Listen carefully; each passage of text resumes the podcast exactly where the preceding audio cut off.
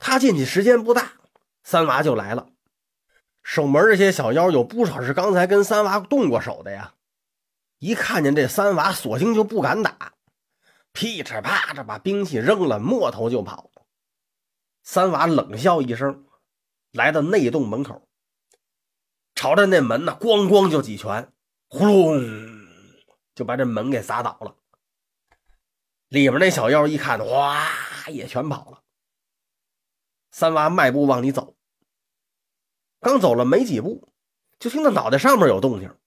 他抬头一看呢，就看见上面有个蜘蛛网，网里边兜着一个妖怪。那妖怪在里边直哼哼。那位说：“这是谁呀？您还记得前文书说的那蜈蚣元帅吗？他让穿山甲一脑袋给撞到那蜘蛛网里头了。到现在呀，一直都没人理他，他就一直在这网里头困着。这会儿让三娃看见了，可这三娃不认识他呀。”以为这就是个普通的小妖，逃窜不及，误入机关，给困在这儿了。他腾身跳到上面，给这蜈蚣精啊从网里拎出来了。哎，那蛇妖有什么法力呀？你从实招来，饶你不死。这蜈蚣精在网里困了半天多了，早就折腾的精疲力尽了。他让三娃给拎到手里边一琢磨呀，我都折腾没劲儿了。这要跟他打，非得吃亏呀！干脆装个怂，把他哄走就得了。想到这儿啊，他跟三娃说：“我知道大王有如意、魔镜两个宝贝，威力不凡。”三娃听完一笑：“嘿，那如意我见识过了，没什么了不起的。不知道那魔镜有什么作用呢？”蜈蚣精就说：“那魔镜啊，可照见百里内的事儿。”三娃心里说话：“这魔镜能照见百里内的事儿，妖怪就能观看我兄弟的底细呀！此乃大患呐！难怪大哥力大无穷，二哥千里眼顺风耳都着了妖精的道啊！这魔镜必须毁了。”想到这儿，他也没为难这蜈蚣精，把他推到一边。这蜈蚣精啊，趁机滋溜跑了。再看这三娃，运起法力。腾身跳起来，在这洞里头是横冲直撞，叮咣哗啦呼隆，给这妖洞砸的是千疮百孔。早有蝙蝠小妖跑到里边报信了：“大大大大大王夫人可了不得了，那铁娃凶猛，无人可挡啊！现在已经把我们的洞府撞的是千疮百孔，马上就杀进来了，请大王和夫人定夺。”蛇精点了点头。嗯，我已经在魔镜里看到了。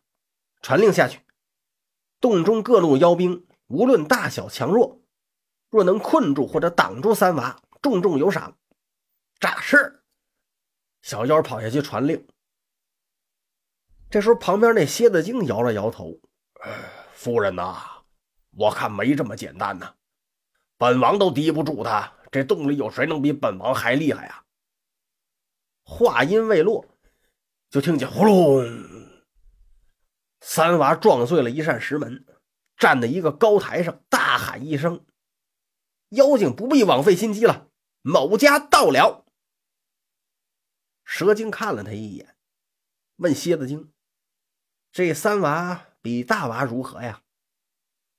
蝎子精想了想：“呃，二人不相上下。”哼。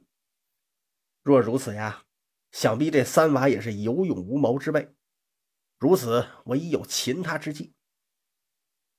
话音未落，就见三娃腾身蹦起来，日，朝着俩妖怪一脑袋就撞过来了。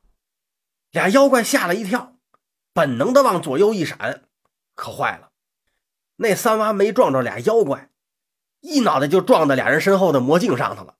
哐，咔嚓，哗啦！给这魔镜撞得稀碎，碎块散落了一地。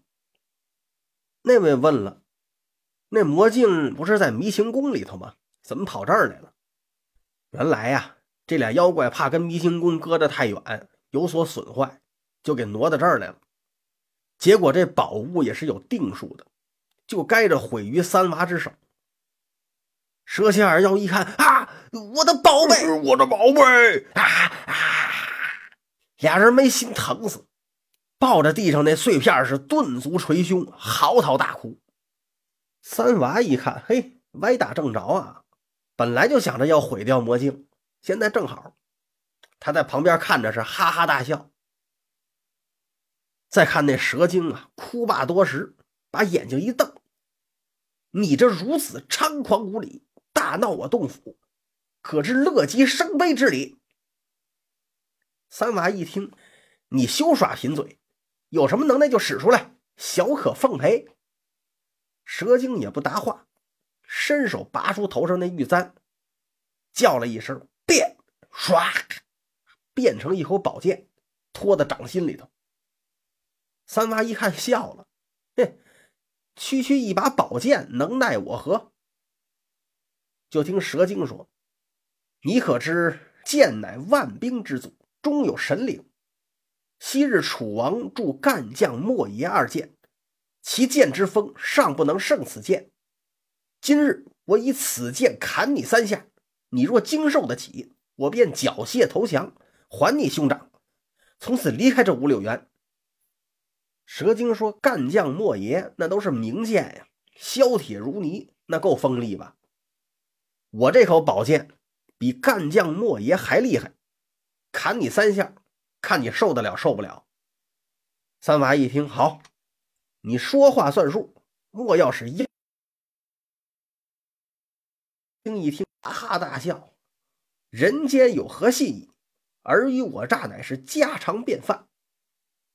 这就是蛇精讥讽人类，你让我有信义，你们人类干的没信誉的事儿多了。说完也不再等三娃说什么，举剑就砍。